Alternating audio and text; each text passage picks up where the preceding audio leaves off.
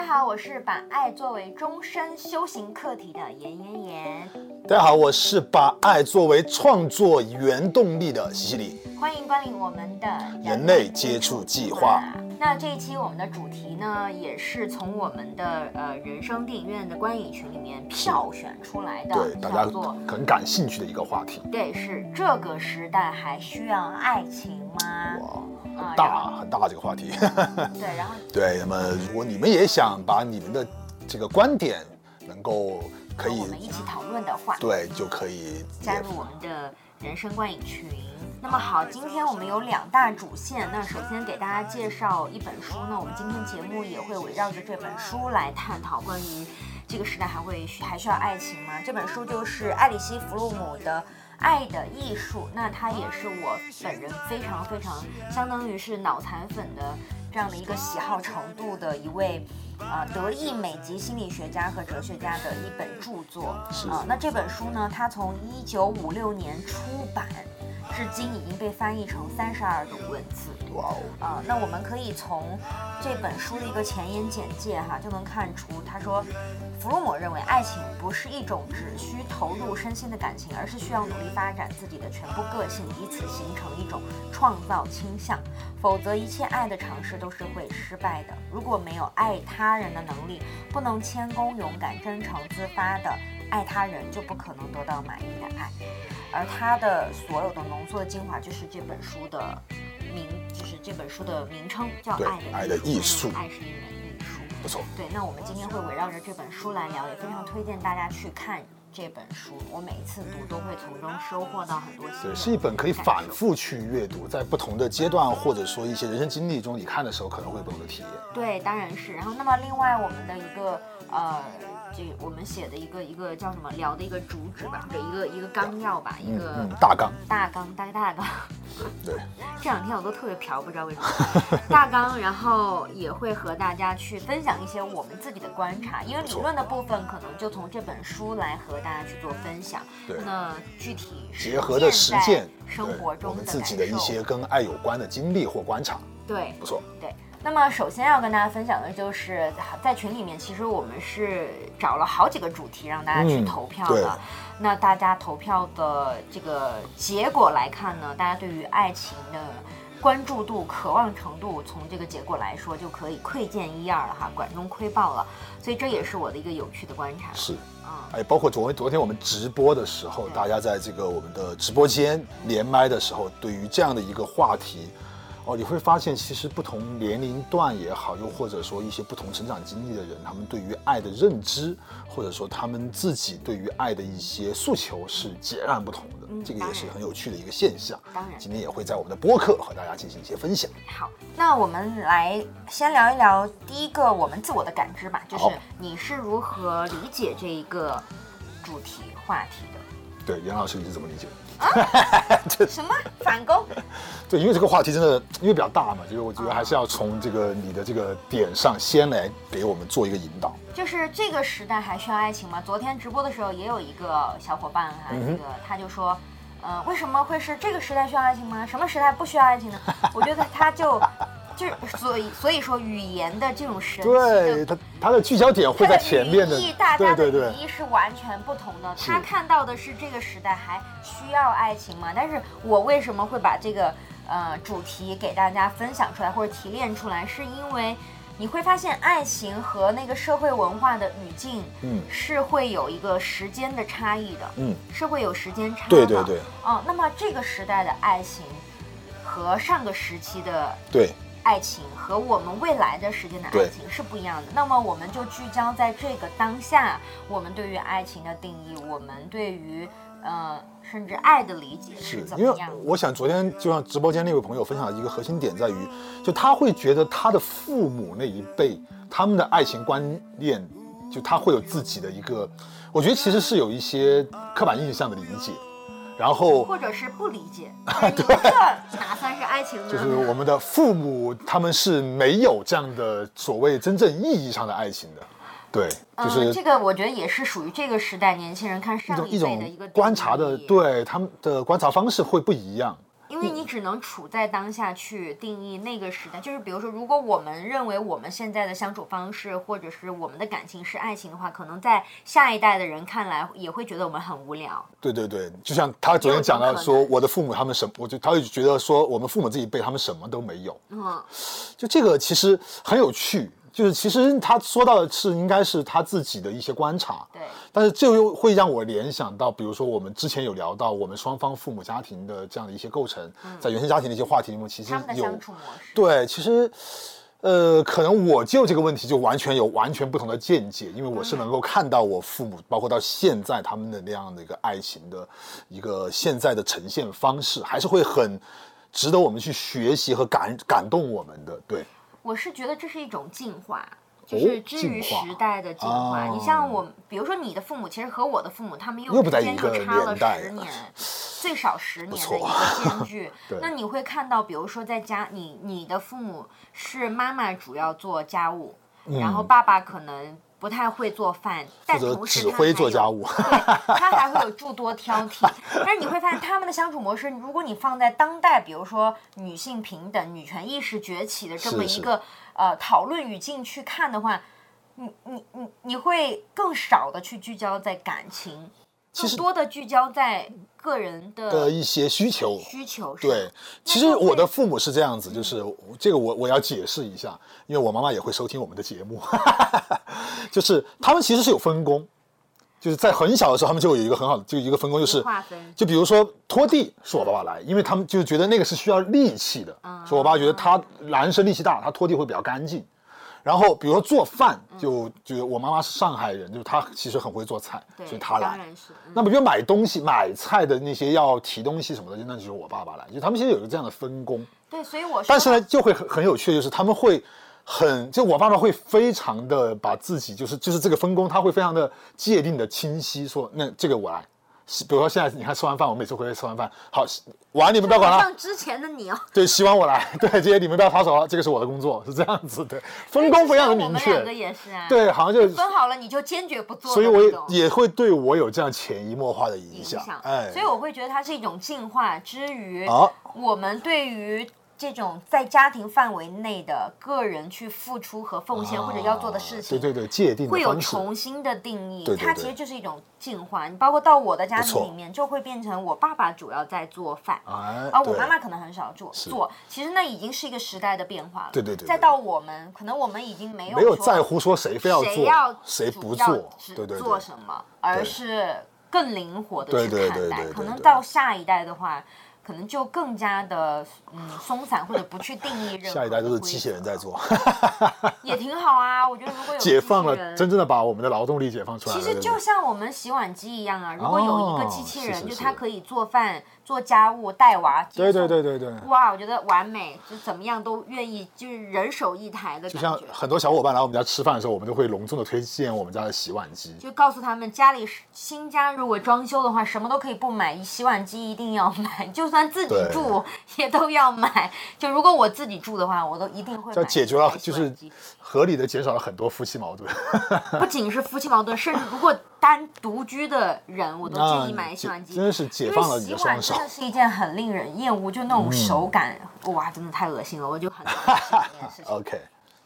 好，回到我们的主题。对，那这就是我们刚刚如何去定义，还但是就是这个是我们为什么我要把这个主题，嗯，呃呃提出来，其实它是有一个时间的跨度的，就是我们站在。当下所处的这个时代，我们去看这个爱情的变化和上一代，甚至我们来看爱情将来的发展可能会是什么样，所以它会有一个时间的局限性，或者我们先把这个时间的范围给它框定了。所以我们说是这个时代需不需要爱情？对，当然它并不是说上一个时代不需要，下一个时代不需要，不是这样的一个语。上个时代我们没有经历过，下个时代我们还不知道，我们就现在讨论好当下就好。我们只是讨论这个时间范围，而不是这个主这个爱情到底需不需要的这样的一个一个一个方。像嗯，那么嗯，你是怎么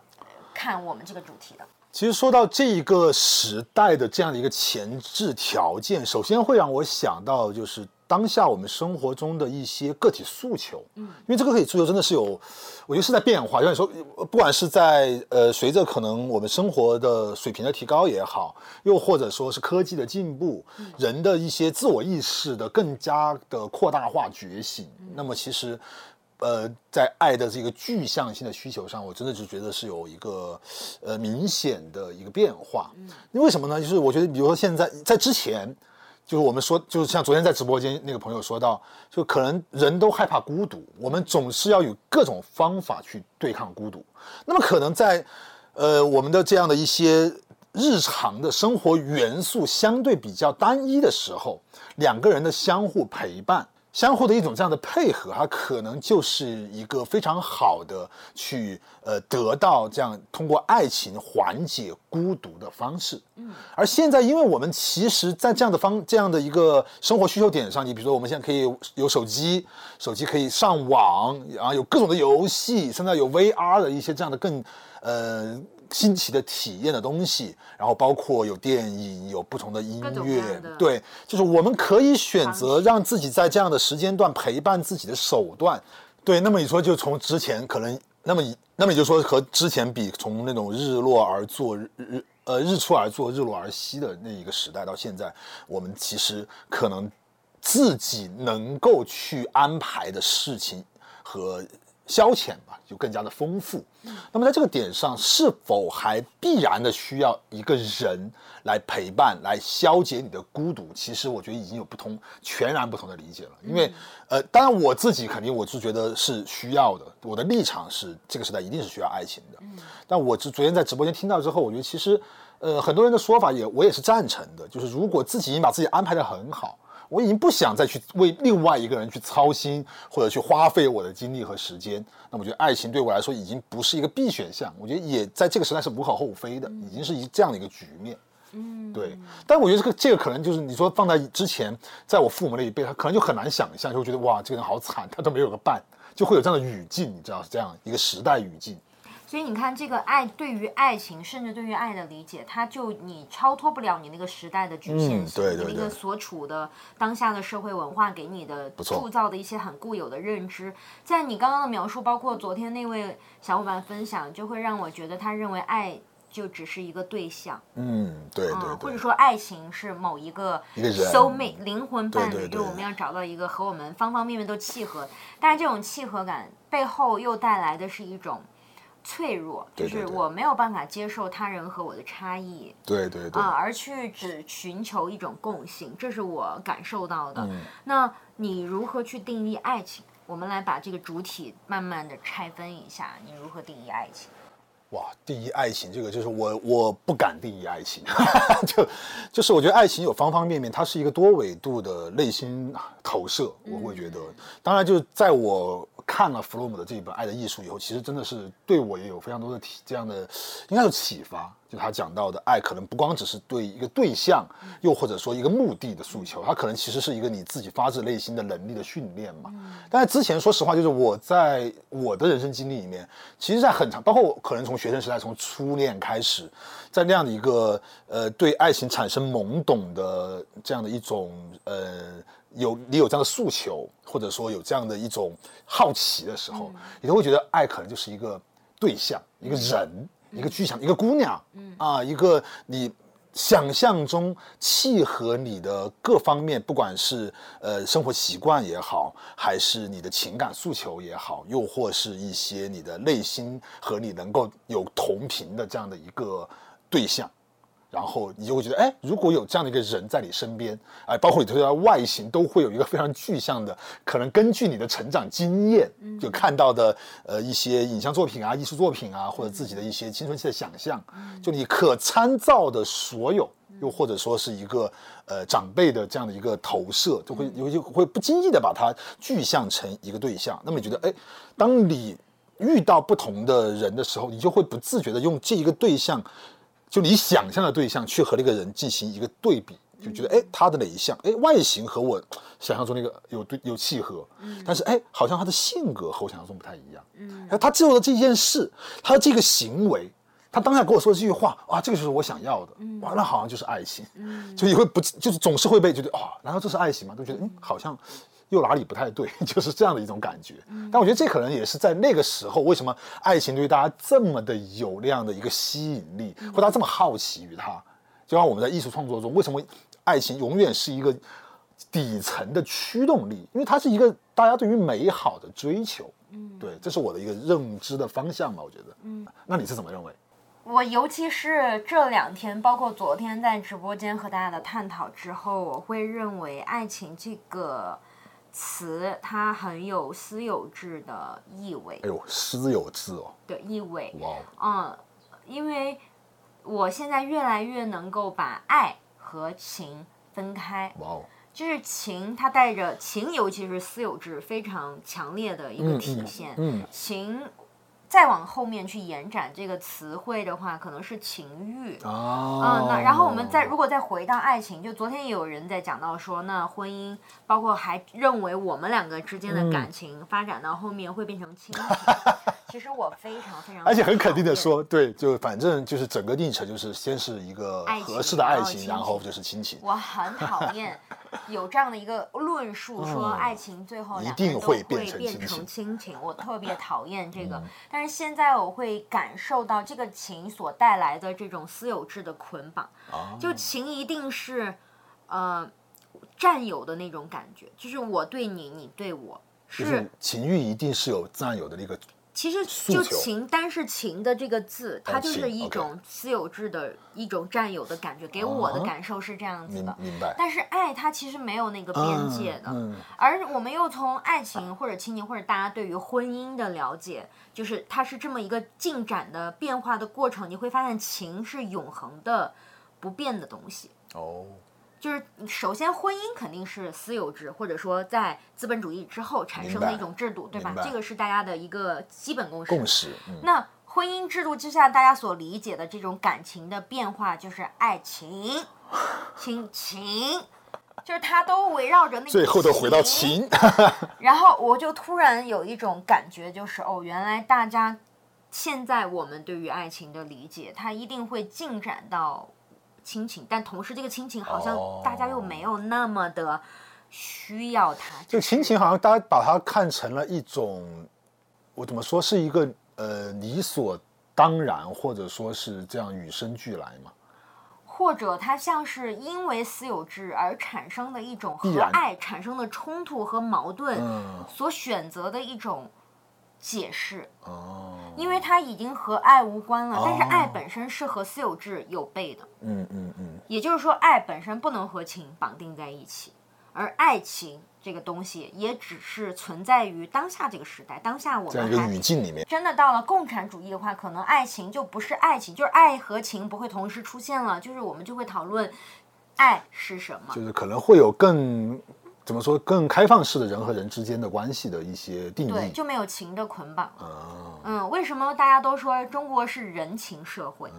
你看这个情，就带着深深的明白明白。不自由和就就好像就是要要要把它就全都分边这样的一一种捆绑的关系，比如说是家庭的关系、宗族制的宗族制的关系，对对对，朋友亲情的这样一些捆绑式的关系，对上下级的，对，所以所以就像就像男生就是关系很好的两个男，就两两男性伙伴就一定要以兄弟相称，对呀，女性就是以姐妹相称一样，就无好像无形中就要增加这个亲情的。部分啊，哎，情就有交换的意味在里面。但是当你的对，当你有比如说我们两个兄弟之情或者什么之情，你会觉得嗯，我得对你付出点什么。是是。但是爱好像更多的，大家都底层认知是无条件无代价。是。就我给你的爱不需要你来换，但是如果是情 就。有代价。我我这样对你，你也应该这么对我。起码你你就算你觉得啊，其实我这样对你就好，我不需要你给我回报，但其实内心都会有那个期待。对，有一个标准在，对吧？就是有情的地方都要有交换。这个观念很有趣。嗯，所以我首先想要去消解爱和情之间的关系，而且我也已经看到了爱和情之间随着，就像我们刚刚讲的，呃，就是随着这个机器越来越发达，就是人工智能越来越发达，如果我们能把芯片的这个核心的技术困境解决的话，我会相信我们越来越多的能够纯粹的只看爱，而不是把爱和情或者把情和我们绑架在一起的时代的到来。所以我如何定义爱情呢？可能是当下这个时代我们还没有办法完全的把情和爱摘除，但是我已经看到它的未来了。所以我定义的爱情就是爱是。呃，不需要交换的情可能还需要，嗯嗯，这是我的定义。好，那基于此呢，我就想和大家来看一看弗洛姆是如何定义爱的啊，他不是定义爱情的。那爱是什么呢？在他的书里面写到，爱是一门艺术吗？回答是肯定的，因此它需要知识和努力。那么爱还需要学习的，还有需要学习的东西。多数人呢，宁愿把爱当成。被爱的问题，而不愿当成爱的问题，既不愿当成一个爱的能力的问题。那对他们来说，爱是如何被爱，如何惹人爱？他们沿着几种途径来追求：一条是尤为男性所采用，应该去取得成就，获得他所处的社会条件所允许最大限度的地位和财富；另一条路径呢，是尤为女性所采用，是让自己富于魅力，比如说健美锻炼。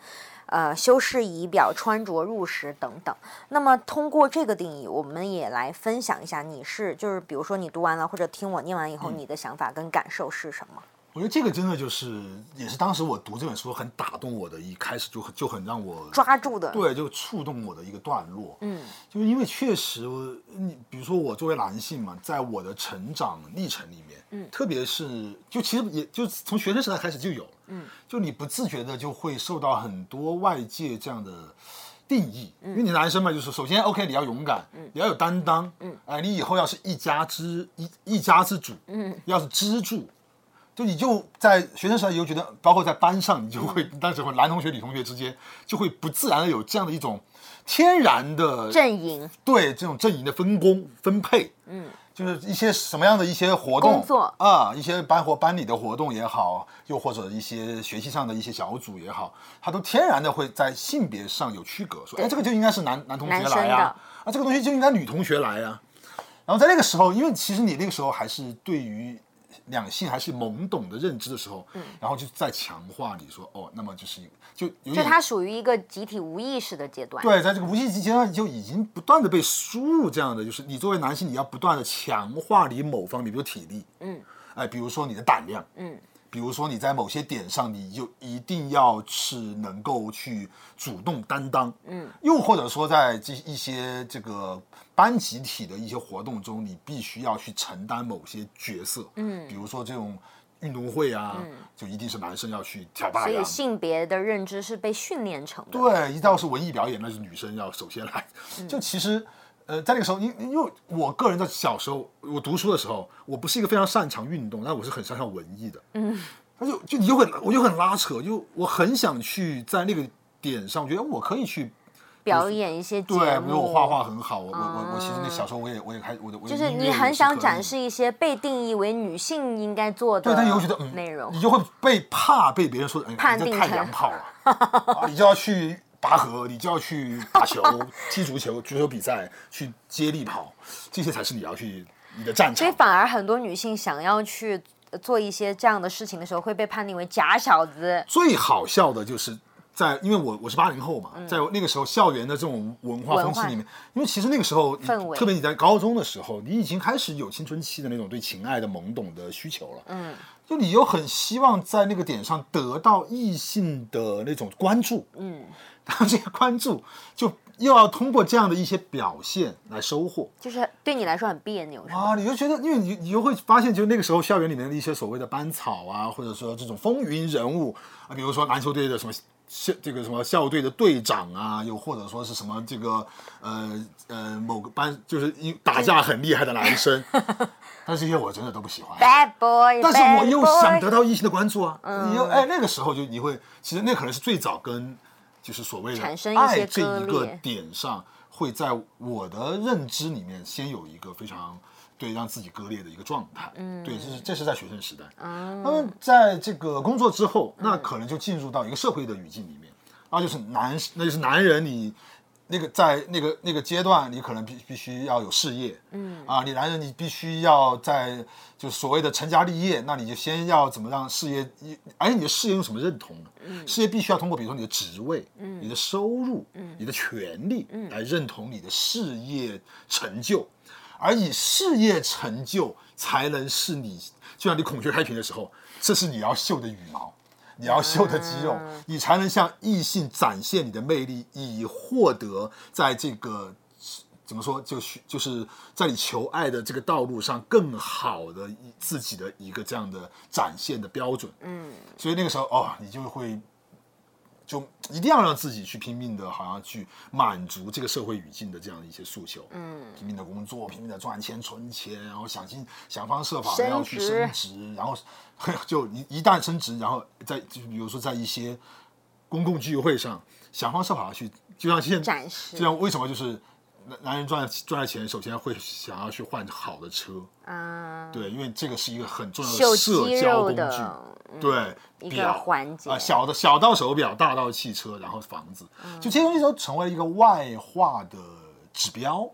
那这些指标又全部都要以物质来换取，而这些物质的获得都必须要由你在你的社会关系中通过你的呃。劳动也好，人脉也好，和一些各种手段去更多的积累，嗯，就会进入这样的一个循环里面，嗯，对。但你说在这个过程中，就我现在反思哈，当你在这样的去专注于，比如说在你二十到三十岁这样的一个一个周期里面，我们要专注去赚钱、存钱这样的一个阶段的时候，嗯，其实你真的是没有更多的精力和时间，让你好好的去修炼如何真正的去。和人相处这件事，嗯，你都没有时间了嘛，以至于你真正和一个异性开始相处的时候，你会发现自己就是原来和学生时代的那个时候，那个在这个技能上是没有任何的成长的，就还像就很为什么就有很很多时候就是说男生可能像小孩子一样，嗯，你就真的是在这个你的可能在毕业之后的这十年，你的。社会工作能力一直在不断的修行，嗯，但是你和对人的这样的一种相处能力其实是没有的，嗯，对。当然我说这个也是我自己的一个个体性案例啊，其实这个这个肯定是每个人都有不同的感知嘛，对对对，嗯。所以那那我不知道站在女性的角度，你会有怎么样的一个感受？嗯，就是我。嗯，我觉得我们有一个点是逻辑泛化。我自己当然，这个这个这个呃，这个词是我自造的。逻辑泛化，这个逻辑泛化就是我们，比如说最近在大家很多人去讨论的消费主义呀，啊，然后不断的去买买买啊，去消解自己内心的一些负面的感受啊等等。呃，我我认为这个逻辑泛化的点在于，我们好像，比如说，我们正处在这样的一个经济社会当中，可能我们要通过自己的呃劳动去换取一定的回报，然后再通过这个回报去换取我们自己需要的一些物质，那这是一个基础的循环，可能这个逻辑已经深深的植入到我们脑海当中。那这个逻辑泛化，泛化就泛化在，它不仅是成为了我们就生产资料、生产力等等这一系列的。呃，逻辑当中，我们好像也把它泛化到我们身为人的一些基本诉求里面了，所以感情也变成了我拥有什么，我占有什么，我可以和你交换什么，对对对，嗯，这样的逻辑的一个泛化，但好像我们需要灵活的去调整，因为我们所处的现在的这个社会阶段，它也是有一定的必然性，可能我们从历史的进展上不一定是前进或者后退，因为这个要。等后人去评说，但是他在时间的这个当下，从时间来看的话，它就是一种必然。那我们处在这个时间的当下，呃，可能需要一些灵活的调整，不要让这个逻辑，嗯，就自动的泛化。嗯，那也就是可能我们在劳作去交换我们需要的物质的时候，在我们针对自己的感情，就不要让它去。从属这个逻辑了，或者说完全按照这个逻辑再去操作了。那我自己的感受也是像你一样，从我就在想我是怎么一步一步觉察的。就是也，其实女性呃从小长到大的很多的一些性别的刻板印象哈也蛮多的，就是这个没有办法去比较说男生更多女性更多或者怎么样的，但是也挺多的，就在于嗯女性要嗯。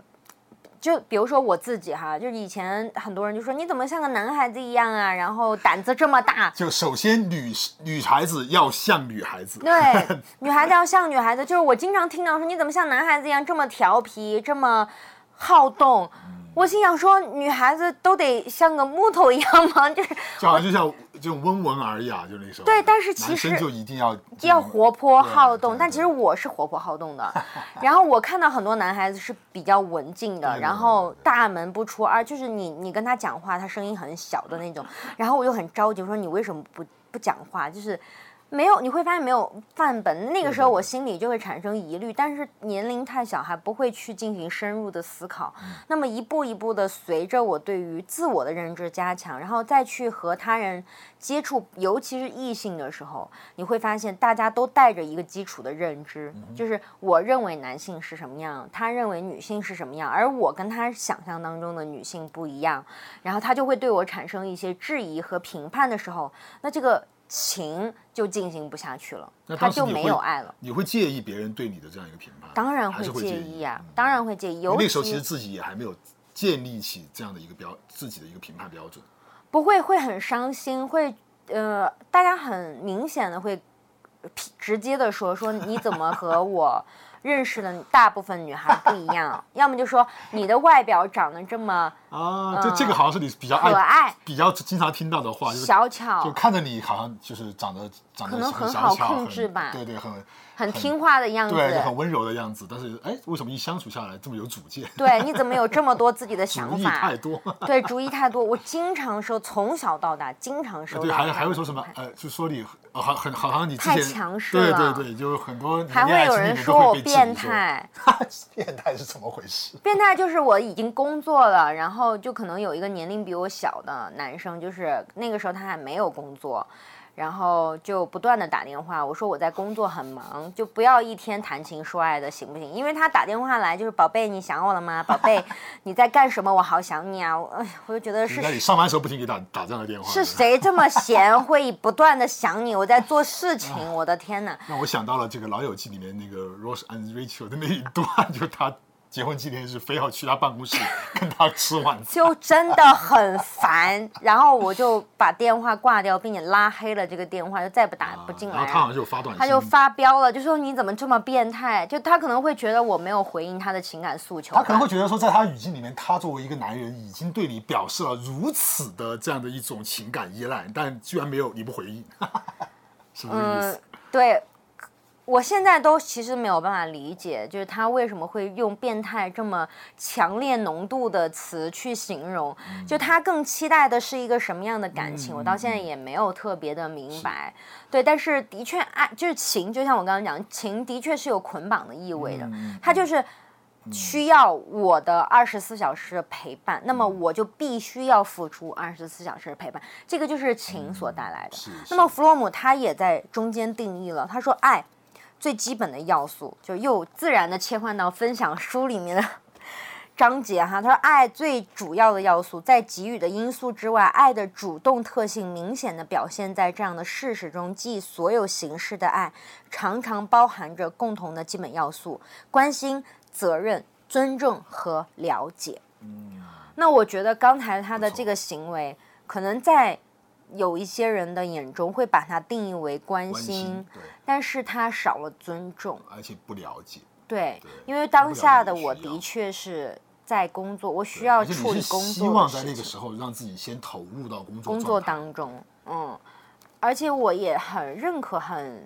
就是我大家都是社会人的身份嘛。那他当时可能没有工作，那其实。其实这个尊重真的是需要修炼的，他可能没有办法马上的去了解到我的工作的状态，所以其实爱的含义就包括了这些。哎，这个点哈，让我就是萌突然突然想到，就是在大学，因为其实大学我们都有在大学爱情，大大学的这种校园恋情，嗯，然后那时候他可能大二大三的时候谈恋爱，就会听到很多学长，嗯，一些。包括一些老师，嗯，会在一些聊天的时候不经意给我们透露一个观点，嗯，就是怎么说呢？就是，呃，你们现在关系好像是很好，但只要毕业了，你们关系一定会变。我就想说，怎么可能？我们的爱但是就会发现是什么什么问题呢？就是嗯因为往往可能在大学里面，就是可能两个人就是男女朋友，他并不是同一个年级的，他可能差的有年级，嗯那就会出现什么情况？比如说先毕业的，他还在校园，就和你这个情况很像。因为其实我有有这样的一个经历，就我当时大学练习就是所以你是打电话的那个吗？不是不是，我是我是被被 call 的那个，因为我是 先有工作的，对，我是先毕业的嘛，就我的当时的那个女朋友小我一级，嗯，然后我工作以后，你就一下从大学生学生进入到社会体系里面，真的，你的整个生存环境发生大变化。而且我，必须要说，因为你接触的人从学生一下变成了这些社社会人，会人。而且这些社会人就就可能你的同事就就是那种已经是老鸽子，啊、在职场很多年的老鸟了，是这样子，他就一下深谙社会规则。对，然后你可能在短时间内，他们的很多观点对你是有冲击的，对，然后你那时候又是处于一个很好奇、懵懂同时你想极力的尽快融入到职场的状态，对所以他们的很多东西就会吸引你。对，然后在那个时候你，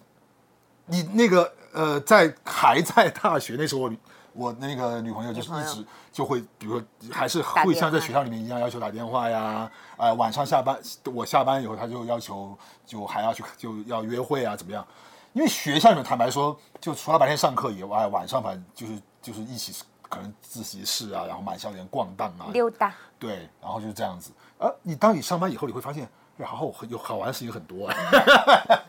可以去和同事就是因为你需要去了解跟新学习的规则对，就那个就一下没有办法，那个，所以我我我大概也就是可能断档了就。对，那个就就强烈的意识到，所以我们后面就可能我工作不到半年，我们就分手了，嗯，因为那时候彼此都都意识到这种差异化的强烈的落差了，所以我觉得这个点你会让我想到，就为什么那个小朋友会一直给打电话，因为他的那个时候可能全身心的就觉得这是他爱你的方式，嗯，然后他需要的一个就是情的捆绑，嗯，独占，嗯，但是因为你的这样的一个职场人的关系，你是没有办法满足他这个点，所以我会发现，其实爱情对于我们自己也会有一个进化的体现和历程。哦它不仅是时代和时代之间的进化，就比如说我我们可能刚刚讨论的是父母之间的隔代的这样的一个进化，我们自己也有。比如说可能小学的时候，我们那个时候可能不觉得是爱情，但是异性之间手牵手做朋友，对，比如说谁把他喜欢的零食或者我喜欢的零哦。食，但是他买给我吃，我可嗯。能就会觉得这个小朋友不错，我愿意跟他当朋友，我喜欢他，我想天天跟他在一块玩，就是因为他天天给我好吃的，或者他天天陪着我，就是捡石子儿也好，或者怎么样也好。他有拥有一个我没有的玩具，对你没有的玩变形金具。刚擎天柱，哇，我天天跟他一起玩，对，可能那个时候我们认为的爱情是陪伴，哎嗯，可能那个是比较初级的，是的是的嗯，是一种陪伴，很简单的方式。那就像就像就像一些父母会问小朋友说：“哎，你爱不爱他呀？”你说：“哎，好，我爱他，好爱他。”就他的他理解他是我最好的朋友。对他理解的那种爱，其实就是满足了他这部分需求以后，他就他就会付出他的爱。对，然后可能到青春期的时候，我觉得爱就进化成了认同。哦，嗯，你会发现那个时候我们会寻找到一些他能够认同你的人，对，因为那个时候其实是你的个体人格在完善的的过程，建立、但构建的过程。这个构建和完善，你自己有些时候是没有办法独立完成，你必须要通过外界的一些反馈反馈，然后就哦，他觉得我这样是好的，对他认为我是在这个这个领域是很厉害的，对或者我的认这个观点是他是很他是很认同的，我对觉得哦，那我是对的，对，我是觉我如何觉察到这一点的哈，就是我有一个很搞 笑的行为，是初中毕业和高中，呃，高中毕业好像没有了，那个时候成熟了。初中毕业的同学录上，我是要求全班在同学录就是毕业留言之后，给给我写上全夜叉最帅，Twins 最美，就是因为那个是我的喜好嗯，，你要求你身边的人都都有这样都去认，同我。嗯，那认同好像在那个时候就幻化成了，因为我会发现我初中阶段所喜欢的，或者我喜欢的，或者是嗯、呃可能将要发展成所谓恋情的那些阶段，好像都是认同，就他们认同了我的哪一些想法，啊，也是了，或者是他们也喜欢听我听的歌，是喜欢看我看的动漫，喜欢某一个我喜欢吃的东西，并且我们能一块儿去吃，一起去看，一起去玩儿某一个游戏。哎，好像那个时候爱就变成了认同，就是简单的陪伴，就是你只是处在旁边儿已经不够了。你只是跟我玩一同一个游戏已经不够了必。须要给我这样的认认同感。认同感、嗯啊，你得真的认为那个游戏你也是喜欢的，而不是简单的说你把我喜欢的零食买给我就可以了。那个好像是青春期爱情而且情，从另外一个方面来说，就是除了你想获，因为想获得这样的认同，你也会千方百计的去让自己不是让他，就是去找到能得到他人认同的的标准。，对，就让我想到昨天在直播里面有一个，也应该是学生，嗯。他分享说他现在的一个阶段。爱恋的目标，还有啊。是很喜欢一个作家的书，还有说，嗯，那我就一定要修炼自己的写作这一块的能力，写作的风格。能写出类似的文字，嗯，他会认为这是他去收获那个爱情的方式，因为嗯。他要通过这个方式去获得对方的认同，嗯，对，对，然后这是我认为的第二个阶段吧。然后到第三个阶段，就是到了可能我们更稍微成熟一点了以后，呃，你会有，你不能说这是更深入的诉求，就是陪伴也好，或者说认同也好，它都不足以去让你产生情，因为你会发现前面两个它还是基于情。嗯或者说基于爱情，我们对于爱情的理解，然后它就进化到了一个，你包括我在遇到你之前的那么长一段时间，我认为的空窗期，就是其实就是 dating 期，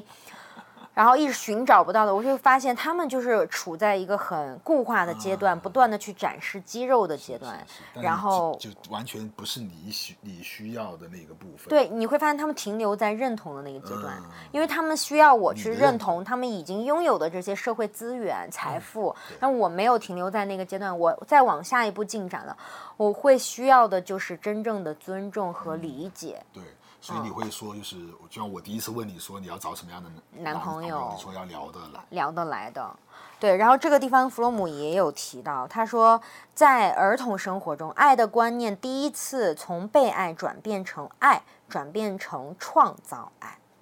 而同志的爱遵循这一原则，我因被爱而爱，就是小朋友理解的爱，就是我因被爱而获得爱。但成熟的爱遵循我因爱而被爱这一原则。不成熟的爱宣称我爱你，因为我需要你。成熟的爱是我需要你，因为我爱你。哦，哎，你看你一下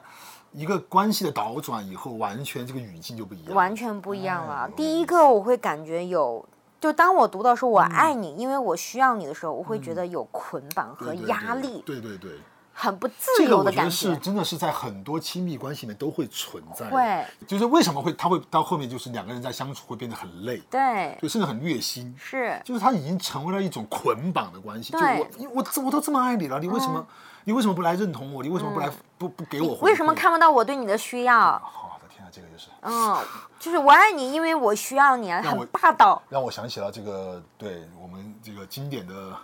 这个琼瑶的戏剧里面的那些台词，嗯太太太洗脑了，哪里无情哪里。对。然后，但是他说成熟的爱是我需要你，嗯因为我爱你。哇，就是一下就让你觉得放飞了，你再也不被爱而束缚，或者说被爱你一个是情所束缚。主动性，首先你先主动的，先关注自己是主动的做出了什么，嗯，然后再考虑说，那我是不是应该收获到什么？就有点像一个是索取，一个是给予。对，给予对，嗯，这样子的话，你在其实在这关系中，你就不会老是在等待，或者说一个被动的去响应，而你是在主动的发出信号的。对，如果双方都能够主动发出信号的话，其实很多问题是没有那么的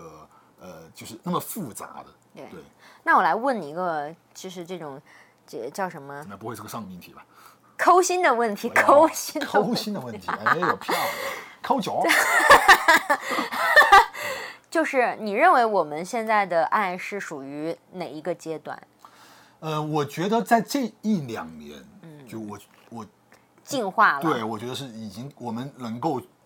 呃了解，并且在运用，就是去呃我需要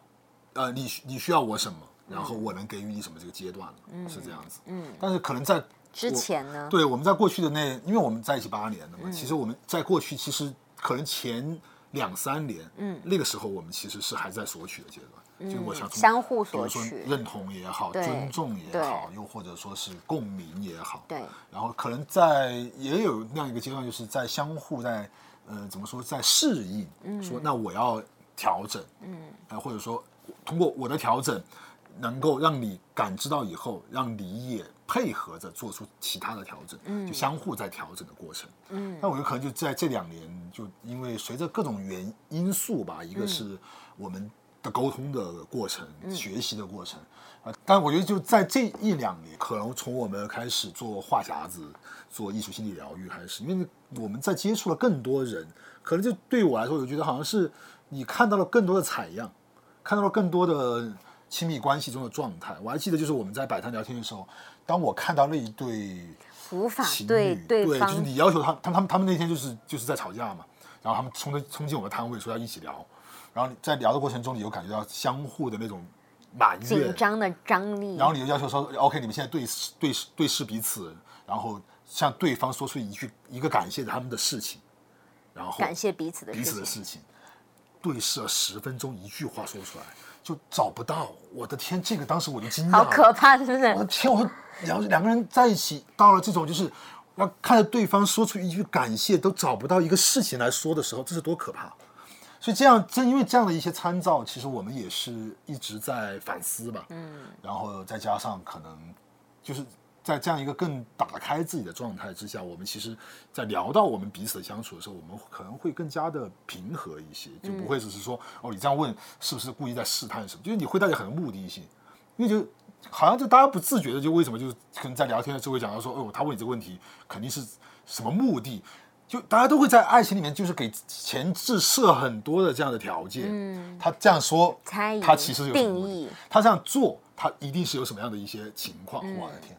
就所以就大家累积的这样的一些不确定因素和内心的怀疑会越来越多。嗯，就你就越来越不敢打开，因为秘密太多了嘛，你怎么打开？嗯，就是包括手机。就是你看，我们我们身边有这么多的情侣在和我们在在一起相处的时候，就看到我们就是随时就是共享彼此手机的时候，他们会觉得哇，你们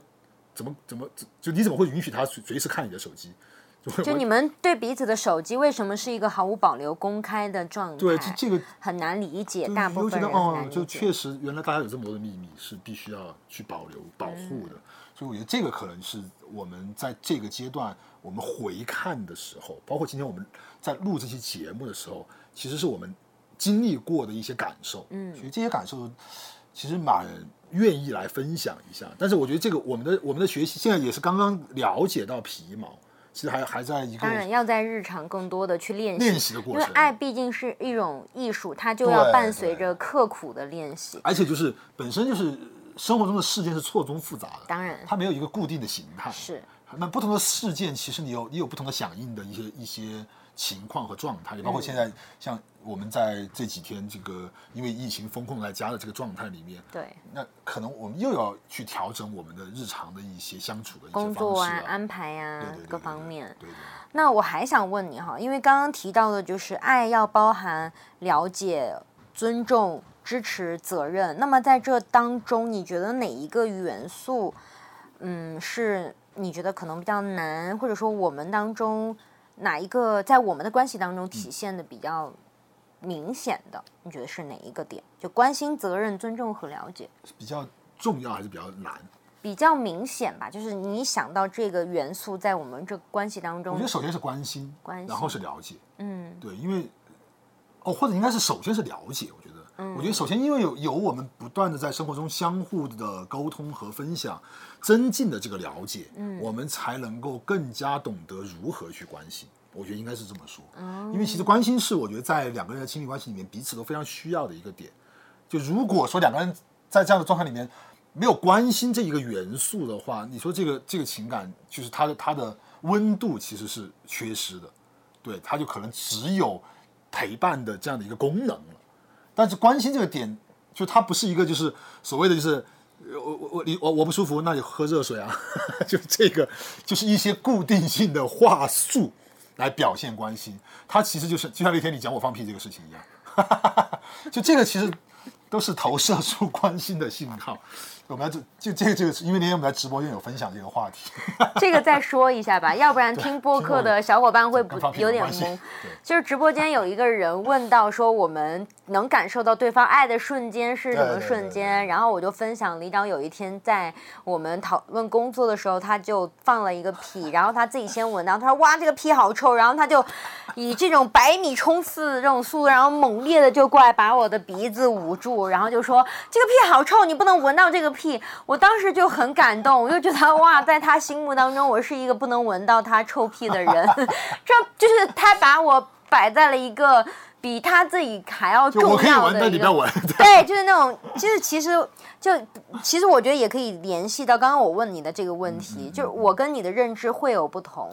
就在我们两个关系当中，我认为最突出的一个点是尊重。尊重 OK，嗯，而且这也是我一直在尝试去找到那个边界的啊是是是，一个一个点，因为之前我会有一有这种不被尊重的感受过，在我们相处初期的时候我有感受过，所以我不断的在调整，所以我会发现，就大家为什么一直会认为说爱是一个对象，你会发现，如果你真的进入到一个深入的亲密关系里面，它有很多元素，尤其是爱所能包含的，或者你内心所需要的这些元素，它是需要去找到两个人都去舒服的一个模式的。对对对，而我特别需要尊重，这就外化出了一个，就是我会天然的直接给予你尊重，但是这个尊重多了以后，它有的时候会变成一种过度的理性的空间，啊就是但是可能在我的理解里面，它是尊重，但是在你的理解可能会变成不那么关心。就是在你刚刚分享你认为我们之间关系比较突出的关心的时候，我突然有这个觉察，就是因为你对我的确是很关心的，所以我在前期可能有的时候会感受到有一点不尊重。等一下，等一下，我我捋一下。呃，你你的意思就是因为这样的一个对于关心的重视和表现，嗯让你会觉得有不被尊重。不不不不不，是我们对于两个人关系的认知所产生的一个，呃。嗯，怎么说呢？就像阴阳的变化。你比如说哈，因为我对尊重非常的需求或者重视，重视这个点。那么我自然而然，因为我是这样对自己的，或者说我知道我自己的这个需求非常重要，嗯那么自然而然我对你，我因为大家认识世界都是通过自己去举例嘛，嗯那我自然而然可能就会认为你也需要同样的尊重，哦而当这个尊重拿捏的度不一定，我因为我不了解嗯你尊重的边界在哪里，嗯所以我给到的你的是我以为我需要的尊重的那个边界。你以你被尊重的形式来给，来给到你这个我认为你需要的尊重但是我不，一定能接受到那个信号。你可能感受到的这个边界是不够关心，哦，而不是足够关注，呃，不够，呃，而不是足够尊重。哦，明白。你可能感受受到的是不够关心没有那么，关心，但其实你是在我是在给你足够的空间，哦 OK。嗯，给你足够的尊重，但它不是一个因果关系，不是因为我不没有尊重，所以更多关心，或者说更多关心，所以没有足够尊重，哦。而是，呃，我觉得尊重的那个关系是，比如说你跟我的那个过程是，呃，你很关心。你的那个关心不是说你因为太关心了没有那个尊重空间，而是你专注在关心的这个领域，你给予了你想要的那种关心的程度，然后你把这个关心都给到了我，那么可能有的时候在尊重上的那个边界就摸索的少一点，因为你可能就不太分得清楚什么是我的权限，什么是你的权限，什么是你不可以去，嗯，踏过的我的权限的边界。那你能不能举个例子？我能就是之前我记得我们在很多次刚开始相处的时候，这种不够尊重的点在于，比如说我们到现在也是工作，嗯呃，你很习惯于一个人扛下所有，在你看来是关关心，在你看来对是对我的关心，是觉得你不想把你你认为的压力给到我，但在我看来可能就是不够尊重，因为就没有信任你的能力，或对者让你发参更多的参参与。OK，明白吗？明白所以我们在录节目的，其实，在一初期的时候是会有这样一些交流。对，就是分工，就是很多事情你一个人在那儿焦头烂额的，然后我就看你焦头烂额，但同时我要要你又不知道要做什么了，或者说怎么来协助。对我又要对你的感情去情绪去做一个支撑，因为毕竟是我们共同在生活，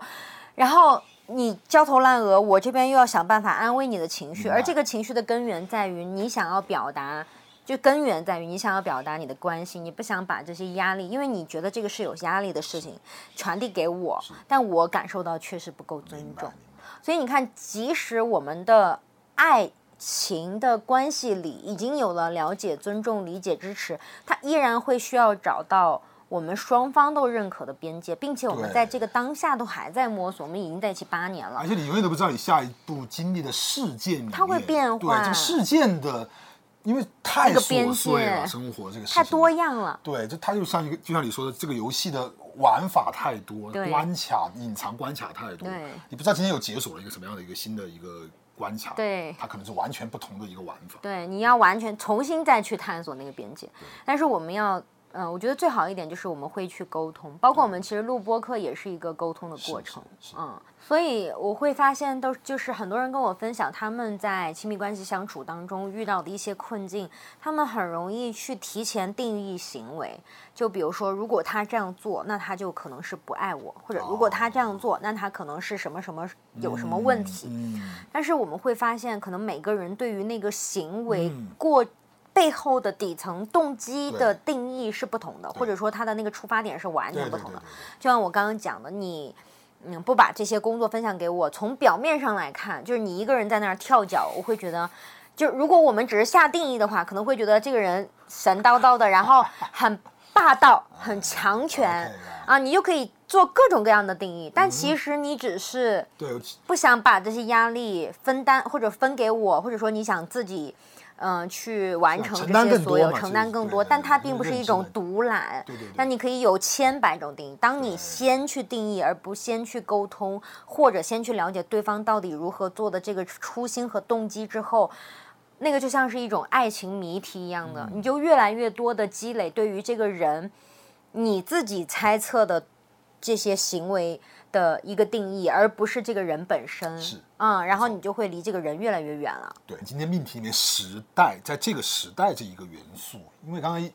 让我想到就是这样的一些相互相处的行为哈。除了比如说你说现在我们的工作状态，这是可能是一个我们现在在当下的一种工作形式，因为我们是一起在做这样的一个节目。嗯，但就像昨天在直播间，我就想起那样有一个小妹妹，他说到就是他们零零后吧，应该是，就他现在会在一些游戏里面，他会获得，就他好像说到有一个游戏，就是他会获得这种被爱的感觉。啊，包括在里面这个本身就是一些，它是一些恋爱养成类的游戏吧，好像就是它可以在里面和一个社群里面的人去谈恋爱啊，去有一些这样的交互，而且这个游戏还可以在他生日的那一天，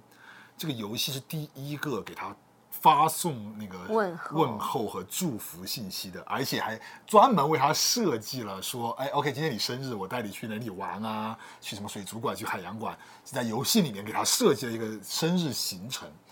就当时我听到的时候，我觉得这个其实就是属于这个时代的，嗯，因为你说在游戏里面谈恋爱这件事，可能在我们的父辈听起来简直就是一个荒谬的事情。包括昨天我在听的第一反应，我我因为我听到这个事情的第一反应，我又想到《心灵捕手》的电影里面那一个、那个呃导师。对导师给男主角威尔说到的，就是你虽然读了很多书，但是你不去到那个地方，你不去到教堂里面看到那个世界名画，闻到它的气味，你是真正感受不到那个艺术的感染力的。嗯，但是可能这个和刚才就是昨天我们分享的时候，你和爱情里的这个游戏中的那个体验，其实又会不一样。嗯，那个好像真的就是一种不同的体验形态，但是它让你获得的内心的那样的一个被爱的感知，可能又是有相似性的。嗯，对我觉得这一点你可以分享一下。我觉得这个还是以个人的这个感受为基准线。如果从外部去评判的话，它其实很容易就走向了一个偏差。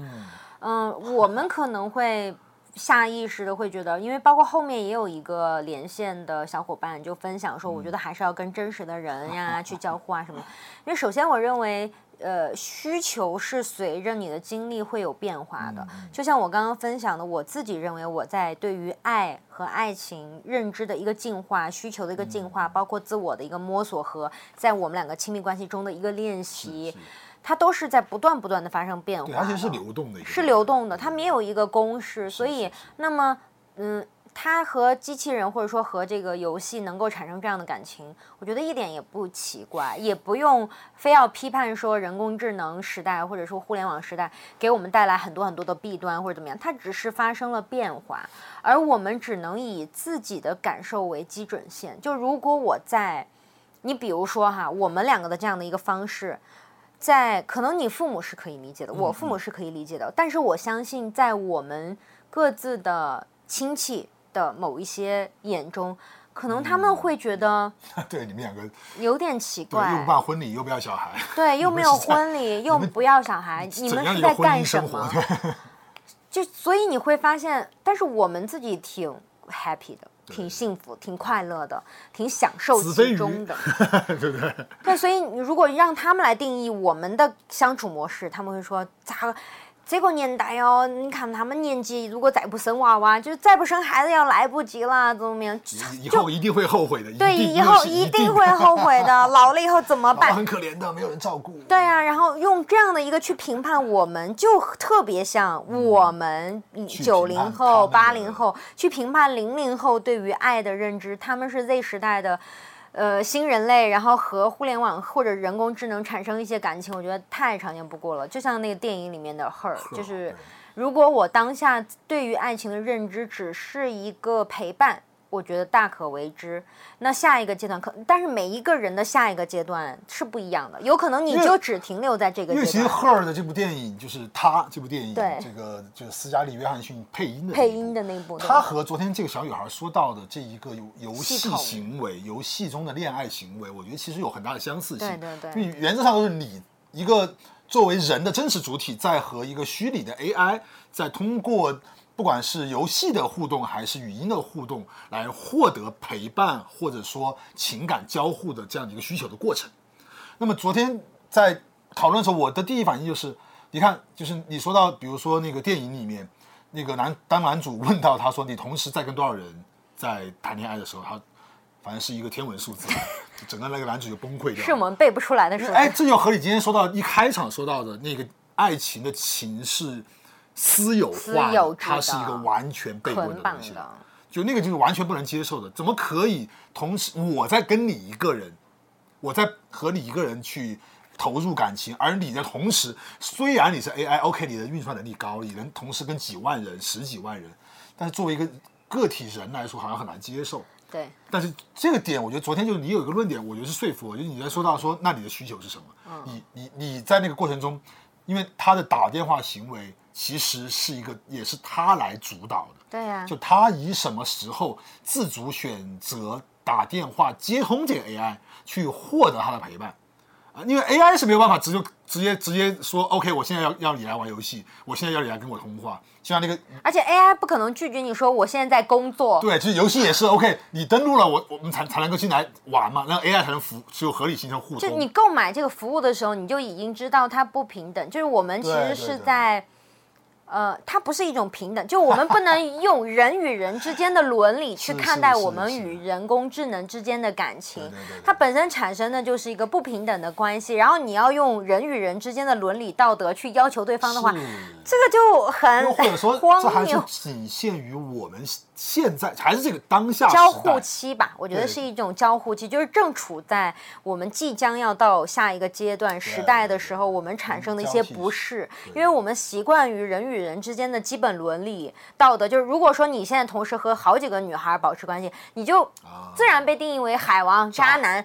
但是这是我们基于人与人之间的关系的这样的一种啊、那你跟人工智能就不能要用这种伦理道德去标准去要求对方了，是是是。那个是不科学、不合理的，不不存在嘛？这个就本身就回到主题，就我觉得我们现在探讨，就还是为什么我们要锁定在这个时代。这个时代，对，对然后因为你下个时代不知道啊，对，我们不，我们永远只能猜测嗯无法预测未来会怎样。就像当时可能在往上倒很多很多代很多个代很多代之前，就自由恋爱都是不可想象的，嗯，对对？非常荒谬啊！对对对对对。你看鲁迅都被安排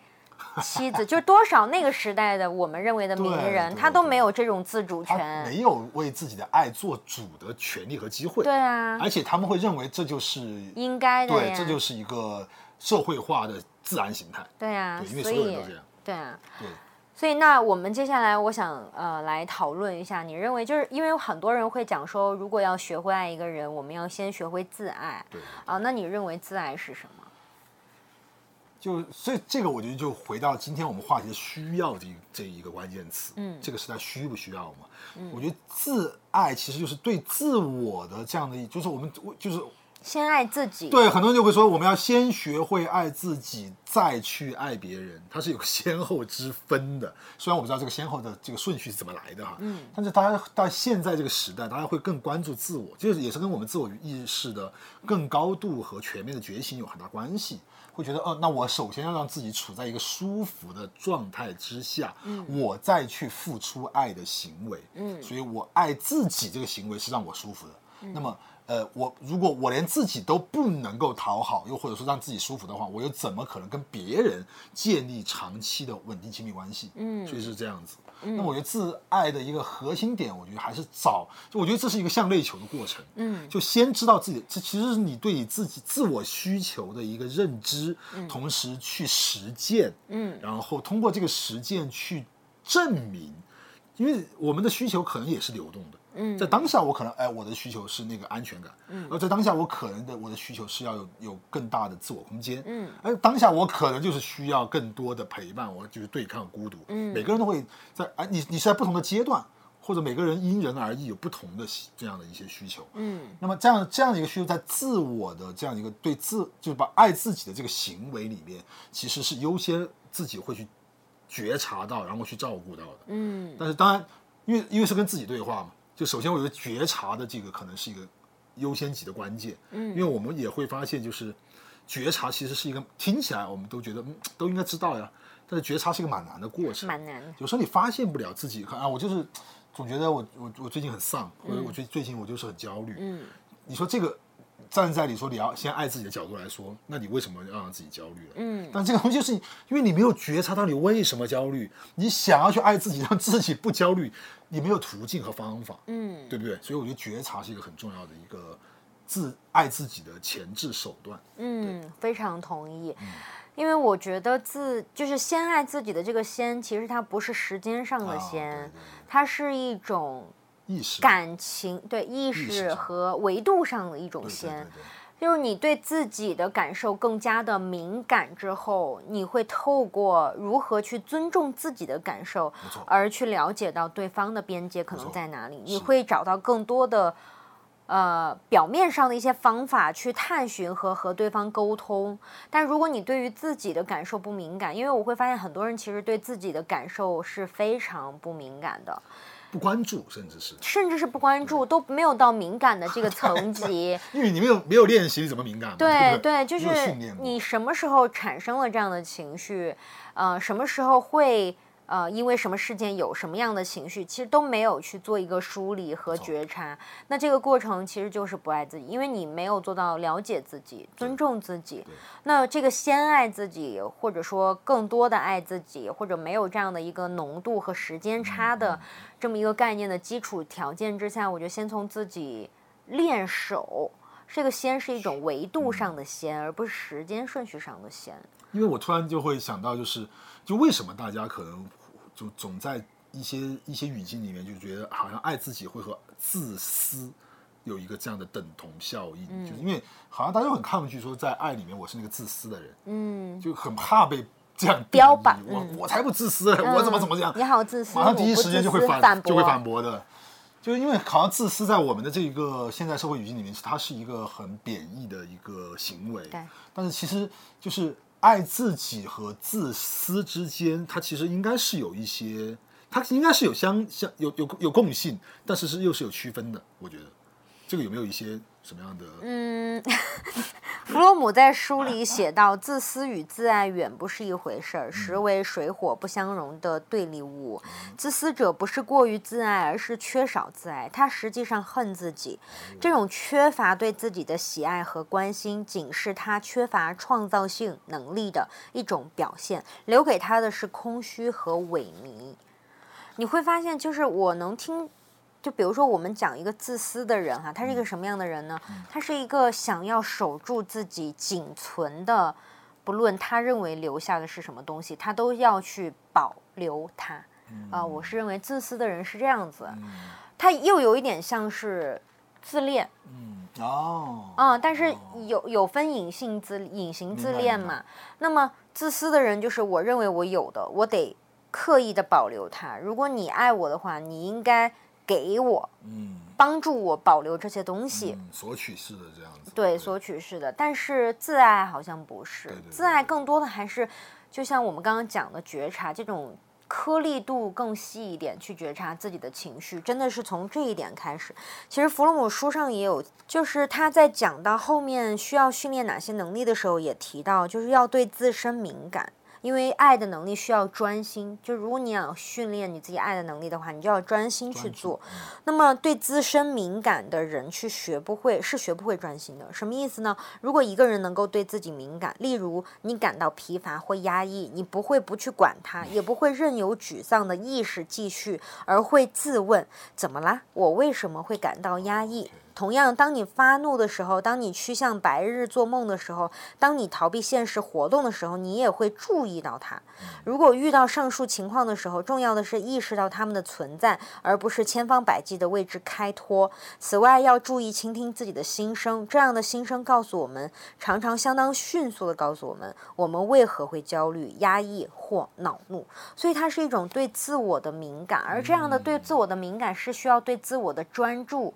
和专心，这恰恰是爱的能力的体现。你想，我们当下多少人对自己为什么会产生负面的情绪，是没有那个意识和觉察的，选择的策略是回避，就等他在那儿。那你说这样的人，他就是不自爱的。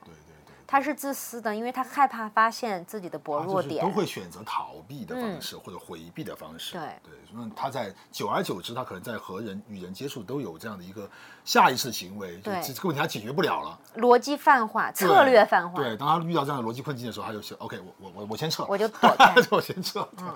就其实就会就会就会为什么有这么多我们在工作坊的时候会听到很多来的来来访参与者就会说到说啊。我讲那个事情，他从来都不听。嗯，我跟他跟他沟通的时候，他从来从来都不都不分享。哎呀，你不用说，就你你现在给我说没有用。嗯，我听懂了，他他我给他讲，他也不会接受，他也不会改变。就这个是已经是在生活中长期因为就回避，就双方都已经形成了一个下意识的这样的一个认知，就是反正我讲你也不听，那我就不讲了。对，就是他们各自给自己的心树立起了。一个很宽宽的护城河，对，然后双方都树立那个护城河。你想，如果你有一个黄河，我有个长江的话，咱俩的心得隔多远？而且我觉得好可怕的就是这个这种习以为常，就大家认为这是大家会觉得这个是个常态，就是就是大家觉得反正亲情嘛，亲情就是反正我爸爸妈妈平常吃完饭他们的婚姻都是这样，没有就是比如说在家里面吃完晚饭，我爸妈看电视还是看书，我不会去关心的，我就做自己的事情啊，反正爱情就变成亲情了，你是亲人了嘛。那我干嘛要管你吃完饭在干嘛？反正我们就各做各，你干你的，我干各做各的，就相互相安无事就好，成为了一种方式，一种合理的方式。对。但是这样的方式就会久而久之，刚才你说到的，就大家都以这样的一种回避的方式，其实是一种自私的选择方式。对，因为他要保护自己的感受啊。对，而且久而久之，双方就已经对对方的感受不敏感。对，因为你对自己的感受都不敏都不敏感了，就刻意已经回避久了嘛。嗯，这就是我我我觉得就为什么我会我会我会疑惑，就是可能因为我现在到这个年纪啊，就四十多岁哈，甚至身边的和很多同龄甚至是更大一点的伙伴和朋友聊起，各自家庭或者说婚姻状况的时候，就是他们会觉得就是不在家里面不聊，就相互不聊天是个很正常的行为。就是最好的方式就是哎，大家各干各的，就是相安无事哇，这就很舒服，这个状态就。但当然，我觉得是女生会和闺蜜吐槽，对，这吐槽她一定会说嘛，就是她从来不听我说话，她从来不跟我看电影。你包括你这就是不正视自己的内心需求啊。在人生电影的节目里面，其实都会有我们的粉丝在评论区跟我们讲说，哎呀，其实这种分享我很喜欢，但是呃，我我老公不会跟我去一起看电影，他坐不住，怎么怎么样，但他觉得、嗯、也也没关系。当然，我觉得就是每个人都有自己的权利，说 OK，这是我舒服的状态，我觉得也没有问题。嗯，只是我们会今天既然是聊到说对于当下的爱情的需求，就如果我们都处在这样一个相安无事的状态，这个需求还真的存在吗？这个需求好像只是共同养被埋葬了，就是共同养育孩子嘛，或者说共同就是要有一个这样的所谓家庭的构这个成员结构嘛。我是一个有家庭的人，我是一个不是一个就是好像孤家寡人我突然。就想到，其实，在很多婚姻的呃生活的状态下，很多人把我提出我的需求，而对方一定要满足，作为一个评判标准。哦就当我可能大家尝试过说，那我跟他讲了，我不希望，我不喜欢你怎么怎么做，或者我不喜欢你做什么，嗯然后对方没有做到或者没有回馈的时候，他就下次再也不做了。就我们经常把评判事情的维度就划分在一个天平上的两端，你要么就完全符合我的期待，要么你不符合的话，我下次再也不跟你提这个了。对说了也没用。对我就会觉察到，对，就大家就会觉得我上次说过没有用，那就我再也不说了。就这个标准定的太死板了，我就会发现，其实你像我跟你的沟通，或者我们两个边界的摸索，是尝试了好多次，是有巨大生活生活习惯差异，差异超大的差异各方面，。对，包括很多小事上，其实我们我是尝试不止一次去跟你沟通，对对对对我会不断的去长期沟通，长期沟通，不断的去沟通。不会因为我这次你沟通完，我好像我我你没有，下次还是怎么做？反正你做不到，我就说了，哎，你是会一直说的。对我是会一直说，一直调整到双方都舒服的。而且我觉得这个说它也不能，它不能是一个单方面的输出，就是哎，你为什么不这么做？不是一种要求我想你怎么做？嗯，它其实是一种，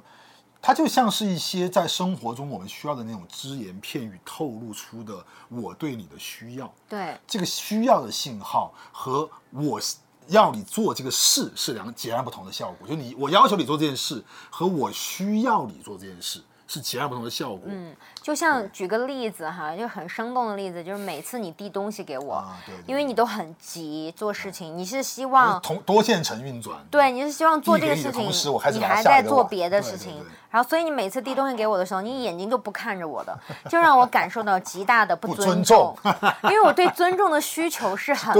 高的，这个浓度是很高，标准是很高的。我多次提醒你，还依然我们会吵这件事。其实到现在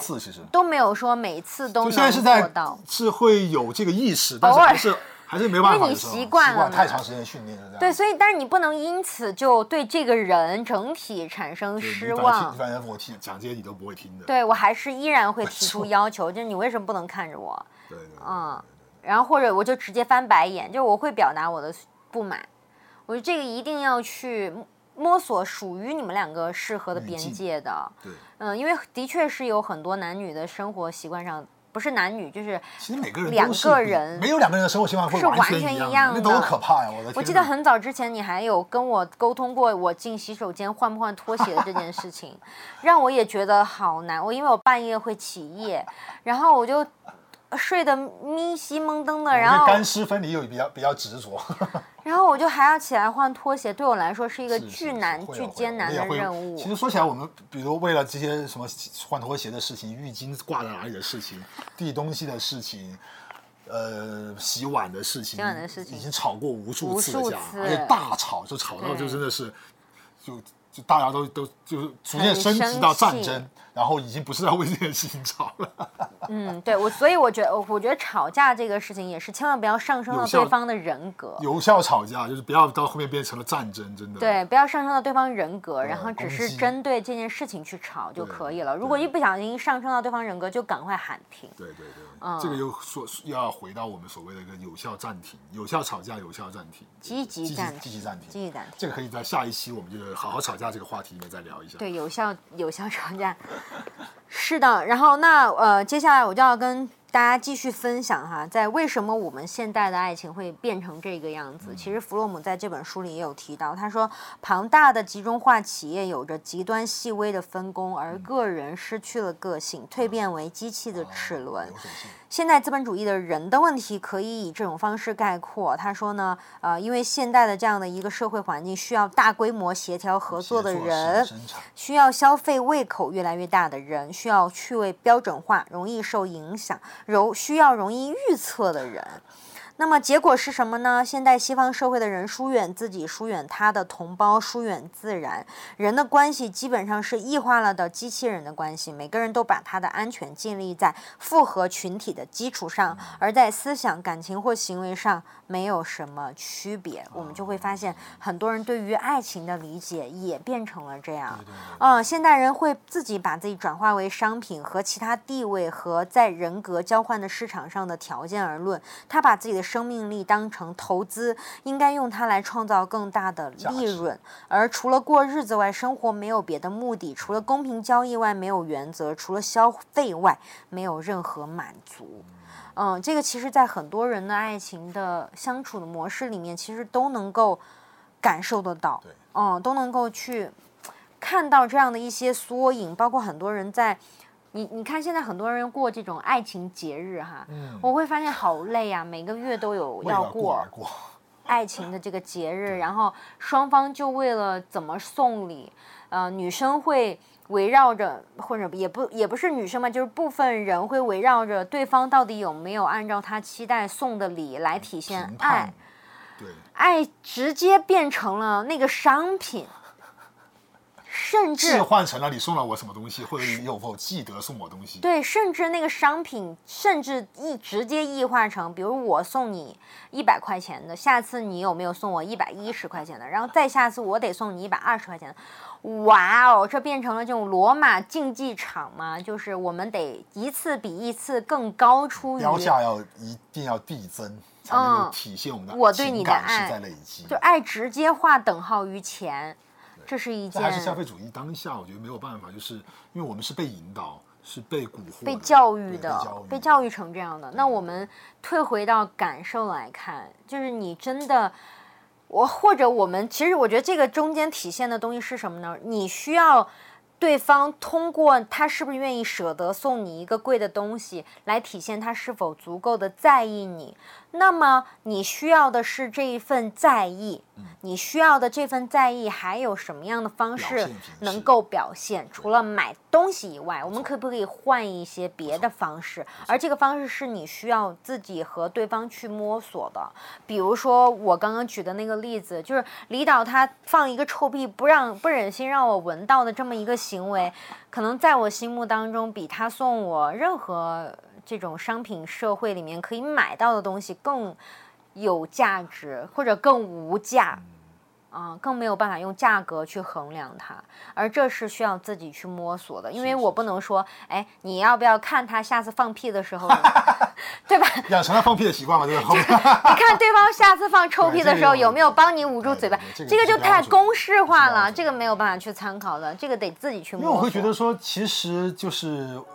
这种物质物件型的购买和消费，其实是一个相对比较好找到的标准。嗯，而这个标准就像很简单，就是我们为什么在影影视作品里面经常会看到说啊，只要这个呃太太一生气了，或者说女友一生气了就买包。嗯，就这好像成了一种一种导向，又或者说是一种这个属于这个时代的一种唯一参考，对一种一种标准。嗯，就有。其实你你想，它既然形成标准以后，它是这就是机器化呀，程序化呀，它变成一个相对好执行的规范化操作，嗯，而它不需要你再去动太多的脑筋投入更多的精力和注意力了，嗯，对，你就反正 OK，无非就是。所以爱需要专心，对，这个就很重要。嗯爱是一种艺术，你要专心的去训练。不错。那么最后在书里也想跟大家分享的是，如果爱要使爱变成一种社会现象，而非极个别的罕见现象，因为在现存的制度下，能够爱的人必定是极个别的，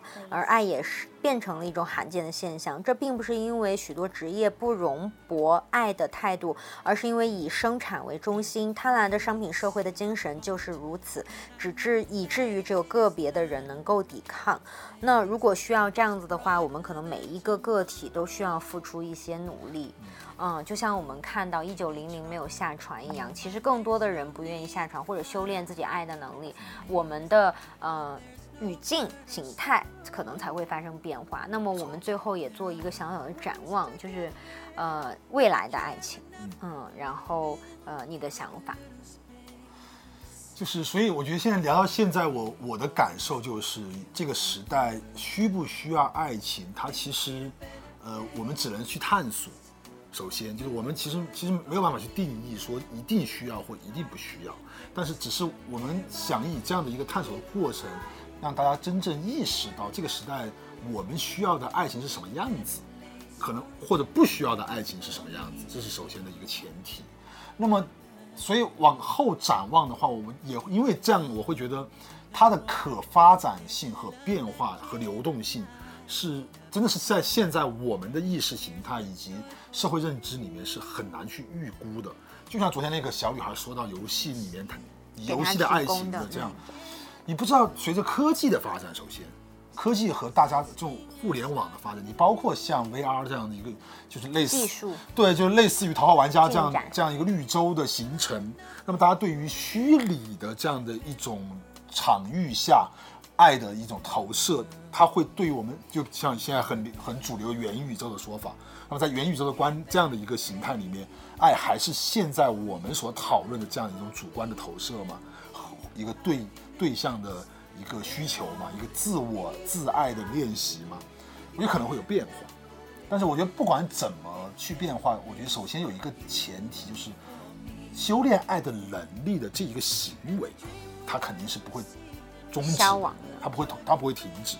因为这是我们的，可能这是人的一个特质，内心心理需求。对对对，就是我们自己主动的去。怎么去释放爱的行为，或者说是投射出爱的信号？这个可能是在现在当下的时代或未来的时代，它会不断的要去进行的。只是我们方法会有改变，介质会有改变，甚至我觉得对象会有改变，是这样子。嗯。因为我会还是回归到我的呃观点哈，虽然没有经过一个很多例子的举证，就是我会认为爱是一种更自由宽泛、可以泛化、不被对象所捆绑、不被形式所捆绑、不被过程所捆绑的这么一个能力或者是品质。啊，如果拥有爱的这个品质的人，嗯，他本身是能够更有力量的人。而未来的爱，我希望是由零零后、一零后甚至二零后，嗯，去摸索、去定义、去告知，呃，我们，它可以是什么样子的？我们可以去学习、进步和成长。因为我觉得人类真的是，尤其是在近些年代吧，嗯，它的内化的进展很快，就是有一种进化的感觉，那种效率在提升，这是一个非常好的现象，嗯。当然，我们也由此收获到了很多这种不确定性的焦虑。但是，如果我们更多的去看到这个时代所带来的一些积极的变化，呃，可能我们的焦虑感也会随之减少。而爱，我觉得也是一种消除这个时代不确定性的，嗯，很好的一种品质。如果我们每个人都